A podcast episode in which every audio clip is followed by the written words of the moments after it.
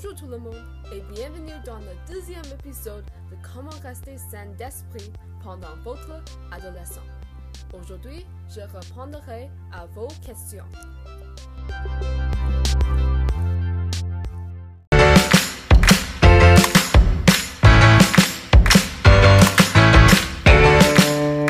Tout d'abord, je veux remercier tout le monde d'avoir écouté mon podcast et j'espère que tout le monde va continuer.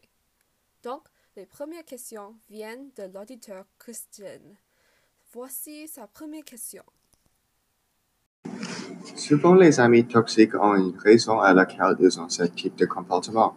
Peut-être ils ont des troubles à la maison ou ils ont des problèmes de santé mentale. Au lieu de couper les liens avec eux, penses-tu que c'est notre responsabilité comme leurs amis de les aider? D'accord, je pense qu'il est important d'aider notre ami s'ils ont des problèmes de santé mentale ou troubles à la maison. Comme j'ai dit, si vous travaillez fort sur cette amitié et il n'y a pas un résultat, il est temps de couper. Et oui, je sais, c'est triste, mais vous ne voulez pas que cette amitié affecte votre santé mentale et bien-être en général.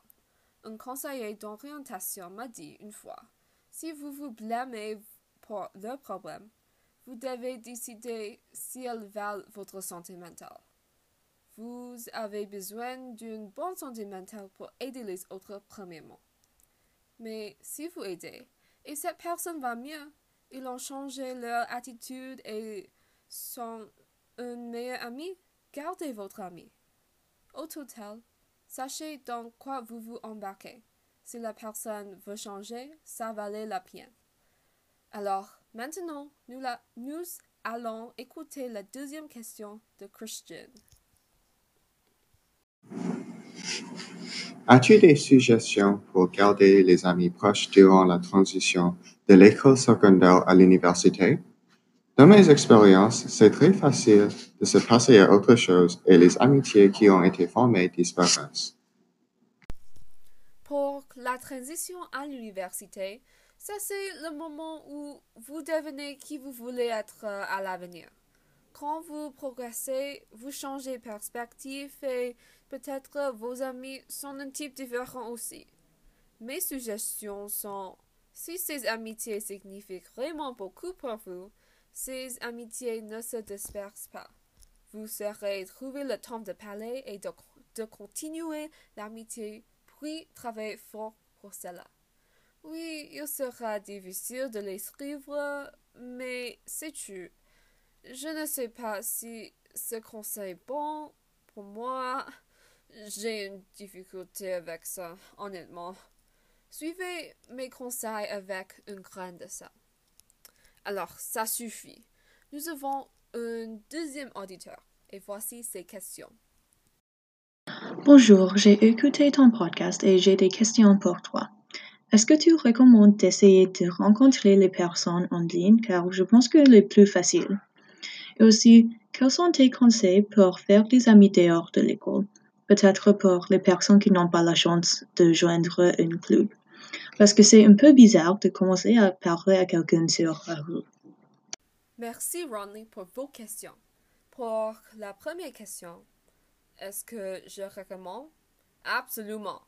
En ligne, vous pouvez rencontrer les personnes qui ont les mêmes intérêts que vous et expérience un nouveau côté d'une culture aussi.